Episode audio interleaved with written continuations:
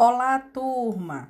Aqui é a professora Mirtes, do módulo de saúde do idoso e do, do, adulto. Então, nessa primeira trilha, nesse primeiro módulo, nós vamos falar sobre a semiologia, avaliação clínica desse paciente adulto e idoso, emergências renais, gástricas e eu preciso lembrar vocês a importância da avaliação clínica. Então, qual a importância do enfermeiro na realização da avaliação clínica? Nós precisamos saber todas as técnicas propedêuticas, eu preciso saber a hemodinâmica desse paciente, avaliar toda a questão dos sinais vitais.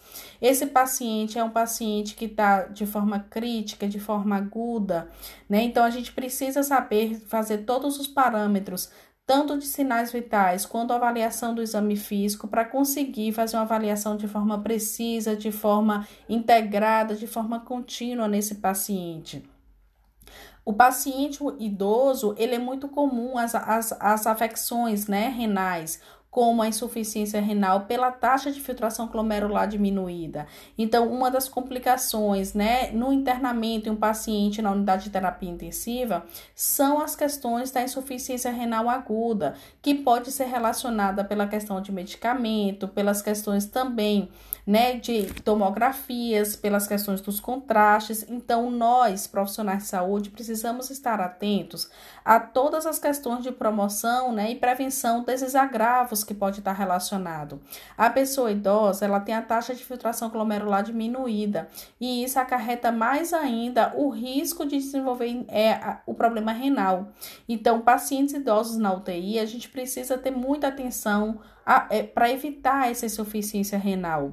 Também temos que ver as terapias substitutivas. Então, o paciente que tem problema renal vai precisar fazer hemodiálise, ele tem um bom catéter, o acesso está bom, o sóren está pérvio. A gente precisa ver e viabilizar todo esse processo a fim de dar uma, uma, uma assistência integrada nesse paciente.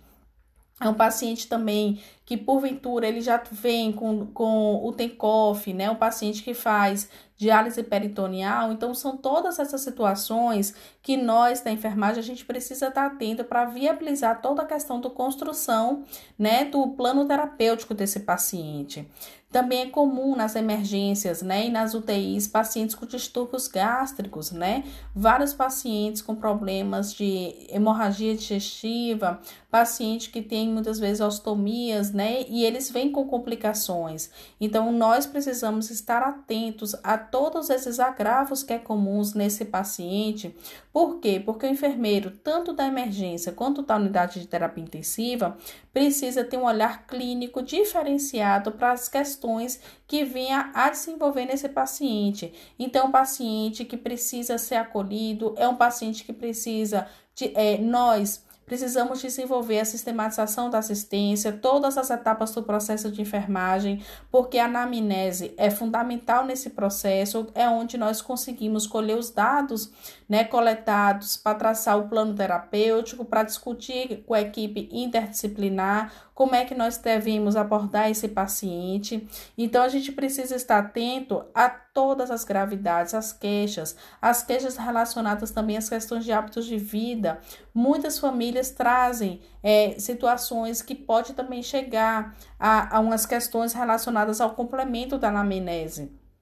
Então, nós da enfermagem, nós temos um papel fundamental, né, em todo o processo, tanto na saúde do adulto quanto na saúde do idoso, nas afecções renais, nas afecções gastrointestinais, nós precisamos também ter cuidado. Se esse paciente ele já traz catéter, é um paciente de home care, então quais são os, os cuidados que nós precisamos ter para evitar que esse catéter infeccione?